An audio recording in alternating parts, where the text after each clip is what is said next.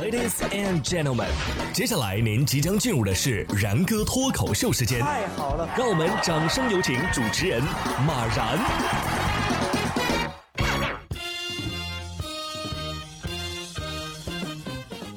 然哥说新闻，新闻脱口秀，各位听众大家好，我是然哥。这段时间啊，关于雪糕刺客的话题啊很火，但是您听说过水果刺客吗？六月二十五号，广东江门就有一男子啊，去镇上买东西的时候，把车子停在了树下。回来之后发现啊，车窗已经被菠萝蜜给砸出了一个大洞。车主表示，菠萝蜜有十几斤重，修车就花了四百多块。最后呢，把这颗菠萝蜜带回家吃了。哎呀，这是真正的水果刺客啊！可怕，肇事菠萝蜜被处以极刑。广东是重新定义了高空坠物的地方。说完水果刺客，我们再来看看凉席刺客。这竹子可能是这么想的：即使变成凉席，我也要伤害你。六月二十八号，广东东莞，因为天气比较热呀，邱女士就花了八十块钱买了一张竹制凉席。晚上躺在上面睡觉的时候呢，感觉有点不舒服。第二天早上，她发现自己身上有多处都被竹凉席的小刺儿给扎到了。邱女士称啊，这竹席买回来之后呢，她就用湿毛巾啊擦了很多遍。自己睡了二十多年席子，第一次碰到这种情况。请问这凉席是豪猪牌的吗？啊，真是凉席刺客啊！哎，可能是容嬷嬷快乐凉席。不过这位女士，我也是挺佩服她的，能睡一晚上，差一下我估计就得跳起来啊。下面这道题呢，也是一道送命题。六月二十六号，浙江宁波一家饭店的后厨厨师在炸食物的时候，油锅突然起火。厨师淡定的转身，先拿毛巾擦手，随后呢，竟然靠近油锅，试图用嘴吹灭。结果火势瞬间就变大了，差点将它给吞没呀！好在老板娘拿了一个灭火器，及时出现，仅仅用几秒钟就将大火扑灭。在这里提醒大家，油锅起火的时候，切勿用嘴吹气，或者是用水浇啊，可以用锅盖啊直接盖灭，或者是用灭火毯啊直接把它扑灭。这厨师是要给大家伙儿表演一个喷火啊，这是杂耍传统艺能了啊，属于是。话说这会儿你要是把菜啊直接扣锅里啊，盖上锅盖，这火候说不定比平时还好呢。所以说，这位厨师您到底是干什么工作的？冲这厨师的业务水平，这这家饭店的口味啊，我看值得商榷。所以这事儿说明一个什么呢？当年孙悟空用假芭蕉扇扇火焰山就是错误操作啊，应该直接用灭火毯盖一下。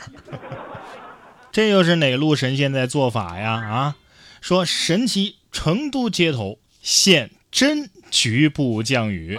六月二十八号，四川成都街头惊现真局部降雨。拍摄者冯女士表示，自己也是第一次看到这种景象，觉得大自然好神奇呀。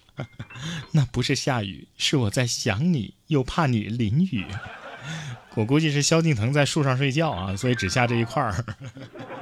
你说这到底是虚拟世界的 bug 呢，还是楚门世界剧组的疏忽呢？啊，说到 bug 啊，没想到 AI 呀也有不行的时候。近日，麻省理工学院的研究团队就让 AI 挑战麻省理工学院的六门数学课程当中的二百一十道问题，正确率呢达到了百分之八十一点一。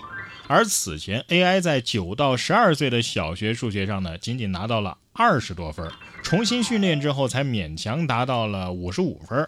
因此，人们普遍认为啊，神经网络是无法解决高等数学的问题。但是，目前研究团队下一步打算把这项技术扩展到更多的课程。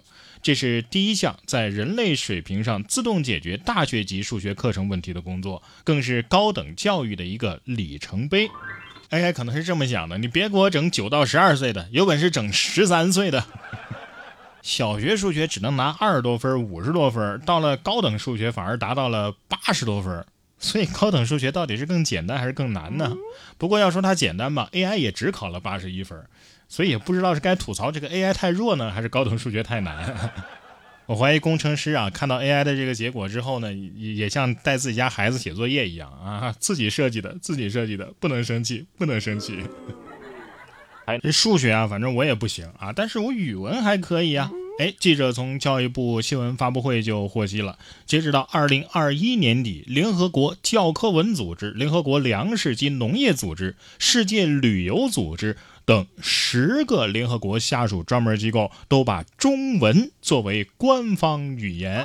一百八十多个国家和地区开展了中文教育，七十六个国家将中文纳入到了国民教育体系。外国正在学习中文的人数已经超过了两千五百万，累计学习和使用中文的人数啊，近两个亿呀！全世界都在说中国话。哎，真的是，你想，两个亿的外国人会说中国话，那就相当于每一百个外国人里边就有三个人会说中国话呀。哎，这比例不小了。不过要说这中国话说的最标准的，在咱们国内啊，那应该属中国传媒大学的播音系了吧？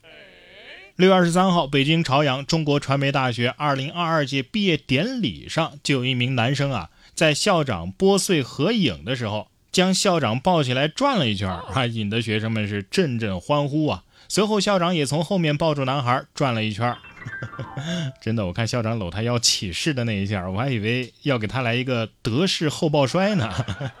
校长心想：我可是一个有仇当场报的人，没想到剥碎还是个体力活，是吧？